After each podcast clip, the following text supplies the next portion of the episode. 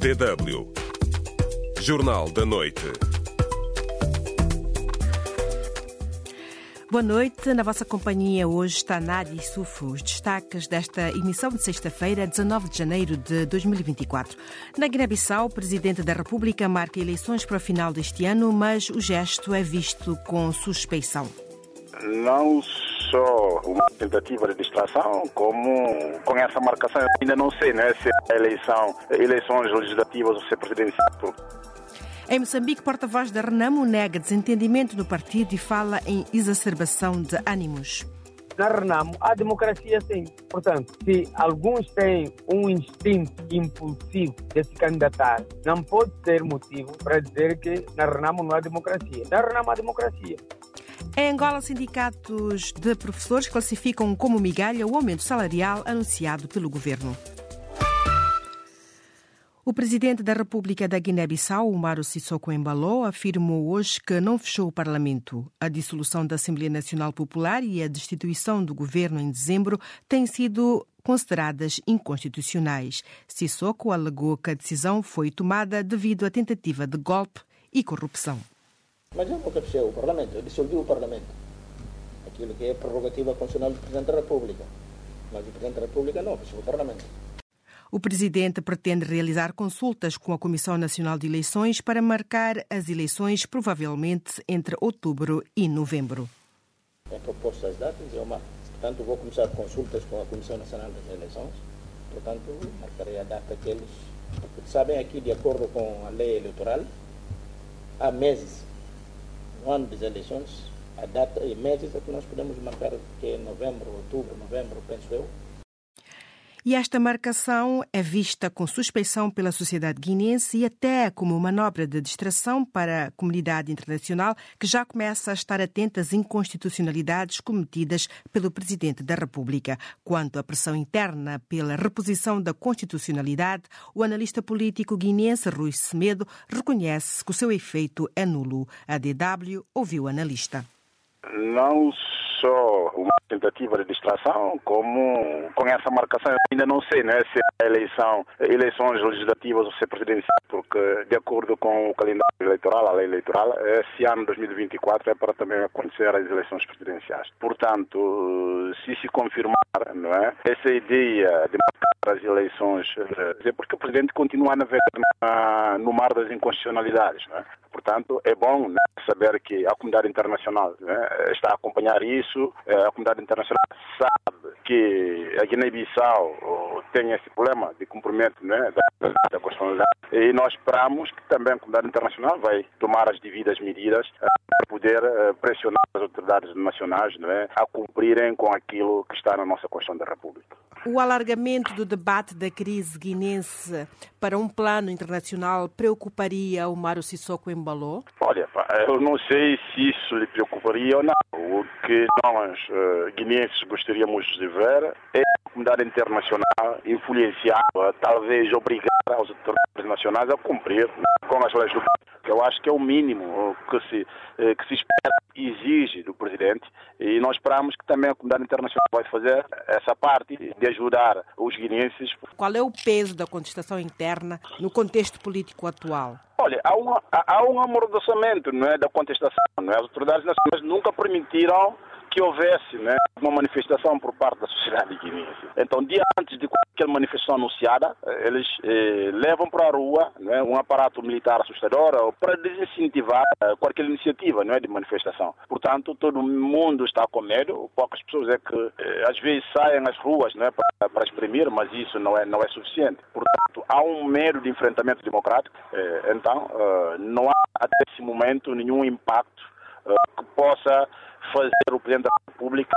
voltar atrás a, a anular é, o seu decreto que, que dissolveu o Parlamento e permitir que as instituições voltem a funcionar. A CPLP debateu esta semana a situação política da Guiné-Bissau. Espera alguma ação concreta da CPLP? Acho que já é bom, não é? Porque a CPLP, embora seja, não é, do ponto de vista cultural, uma comunidade mais próxima uh, da Guiné-Bissau, do ponto de vista geográfico, é mais distante, obviamente. Portanto, esperemos que a CPLP vai continuar a fazer aquilo que está a seu alcance sobretudo, uh, procurando levar esse debate para as Nações Unidas, porque talvez possa vir a ter maior impacto.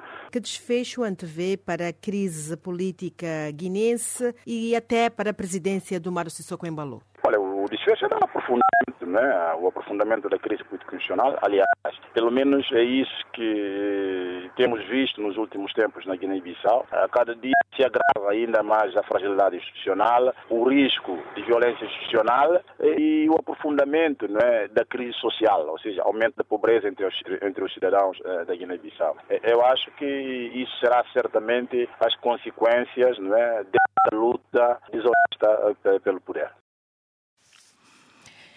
E esta foi uma entrevista com Rui Semedo, politólogo guinense. Passamos a nossa pergunta do dia. O anúncio da realização de eleições na Guiné-Bissau por parte do presidente é um passo para o fim da crise política? Esta é a nossa pergunta do dia, colocada esta tarde na nossa página de Facebook. Tivemos várias respostas. Sheikh Camará diz que não é um passo para o fim da crise política. Já o Ribaldé escreve: isso é só uma manobra para distrair a comunidade internacional e os menos atentos sobre a situação da Guiné-Bissau. Muito obrigada, caros internautas. Os nossos ouvintes estão desde já convidados a participar no debate. Contamos consigo. Pode responder à pergunta do dia no Facebook da DW África. facebook.com barra DW Português. Estamos à espera das suas reações.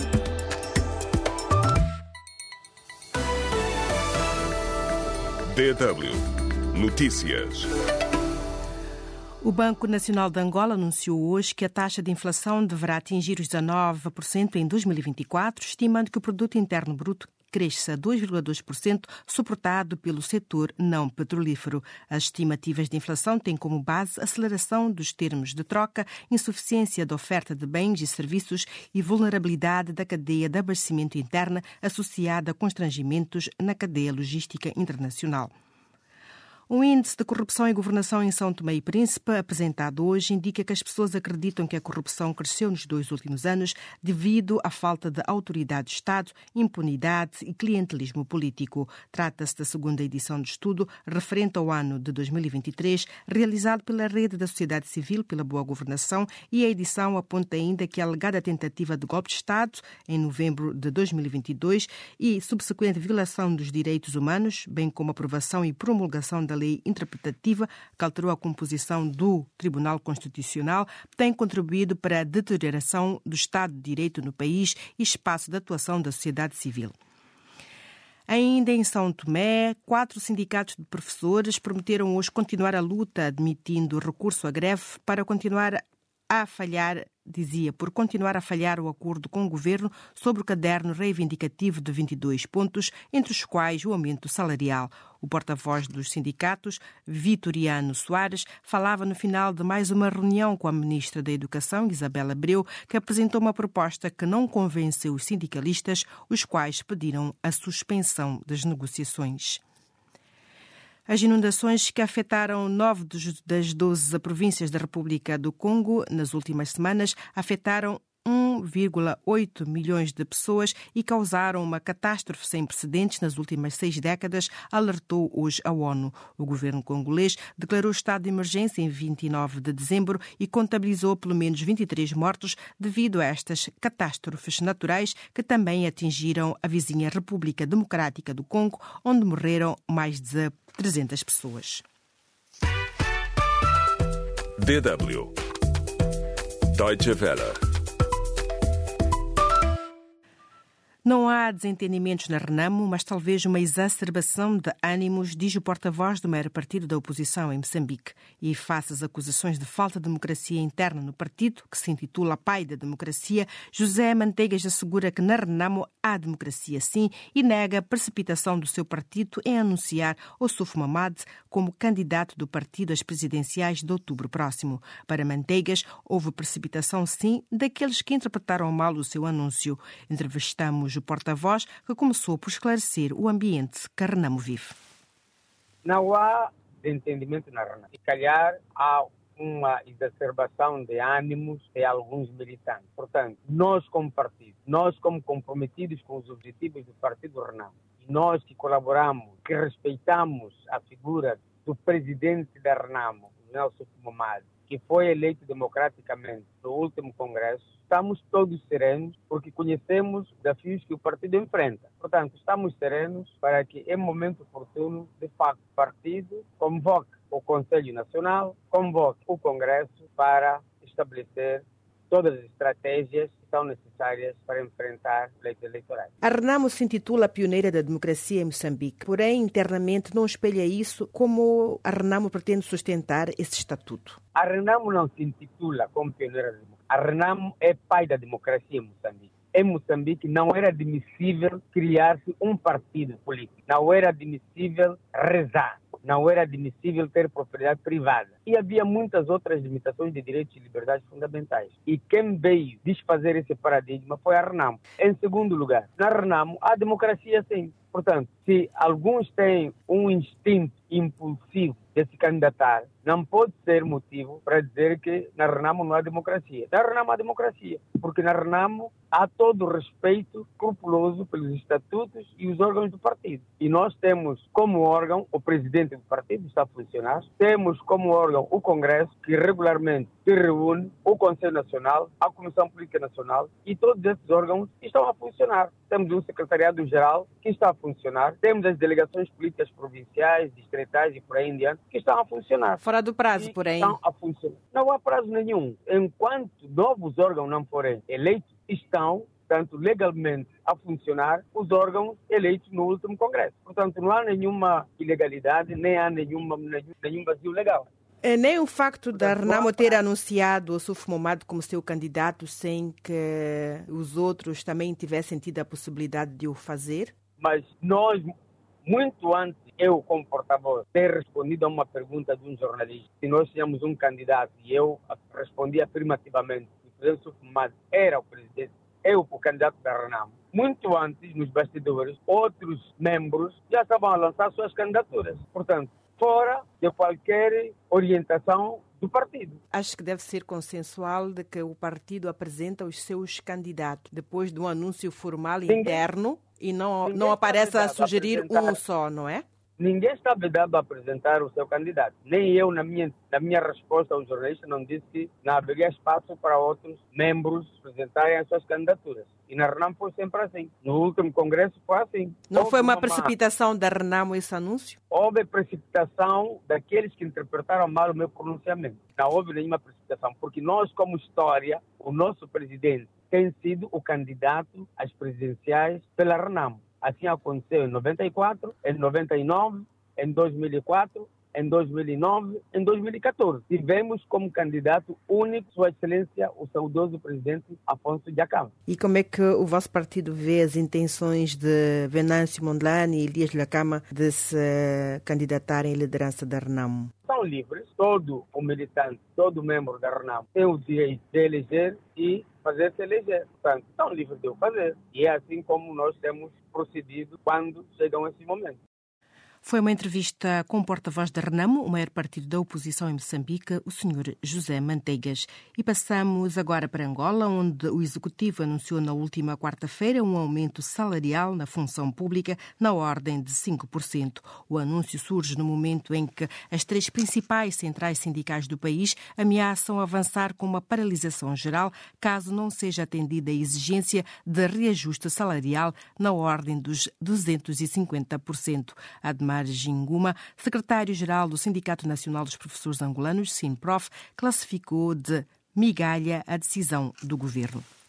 Reagimos com tristeza porque este aumento é insignificante, não resolve o problema dos trabalhadores que vêm perdendo o seu poder de compra todos os anos. Nós, eh, todos os dias, quando vamos às compras, nos mercados, nas superfícies comerciais, deparamos-nos com a subida exponencial dos preços dos produtos e, portanto, para um governo que estima a sua inflação andar ali à volta dos 15% este ano e fazer um reajuste na ordem dos 5% só pode ser um insulto aos sofredores trabalhadores angolanos. Está a querer dizer que este aumento de 5% não vai ao encontro com aquilo que eram às vossas expectativas? Esses 5% não, não vão, né? estão muito aquém da expectativa. Aliás, o próprio governo que fez, que fez esse reajuste sabe que esses 5% estão muito aquém. Os nossos salários estão cada vez mais empobrecidos. Desde 2014 que temos uma inflação acumulada muito grande e o governo não tem feito atualizações salariais anuais no limite da inflação. Aliás, nem no limite da inflação, nem nada. Portanto, para quem já leva muito tempo sem reajustar o salário dos trabalhadores, fazer um reajuste dos 5% só pode ser um insulto aos, aos trabalhadores. Consta que as três centrais sindicais angolanas anunciaram uma greve para finais de janeiro. Com este anúncio do governo de aumento de cerca de 5%, a greve continua ainda nos planos ou poderá haver um espaço de negociação com o governo antes da greve? Basta olhar para o sentimento dos trabalhadores depois deste anúncio, é um sentimento de revolta. Se dependesse mesmo só dos trabalhadores, a greve seria hoje. O caderno reivindicativo é do dia 5 de setembro de 2023, portanto, o cenário de uma greve eh, geral é cada vez mais evidente, mas tudo isso dependerá do governo. A bola está do lado do, do governo. O que é que o governo angolano deverá fazer de modo a evitar que, portanto, haja essa paralisação geral é, que está a ser preparada pelos trabalhadores e respectivas centrais sindicais? Pois ao governo cabe flexibilizar as suas posições, não é? Nós estamos conscientes que o país vive dificuldades, mas também quando um país compra dois carros topo de gama para um deputado, cujo valor global daria para pagar salário de um professor licenciado durante 74 anos, estamos a falar de toda a sua vida de trabalho e mais alguns anos de reforma, é porque afinal de contas o país tem dinheiro, com a diferença de que alguns apertam os cintos e outros não. Há trabalhadores que já não têm o que comer. E, portanto, a função do governo é resolver os problemas do povo. O problema dos trabalhadores, porque os, os trabalhadores são os contribuintes, são alavancas, são aqueles que trabalham para desenvolver este país. Portanto, é o que resta. O governo, o governo tem que apresentar uma proposta melhor. Se não, se não apresentar, nós não vamos recuar. Ouviu Admar Ginguma, secretário-geral do Sindicato Nacional dos Professores Angolanos, numa entrevista conduzida por Delfina Cleto. DW Notícias.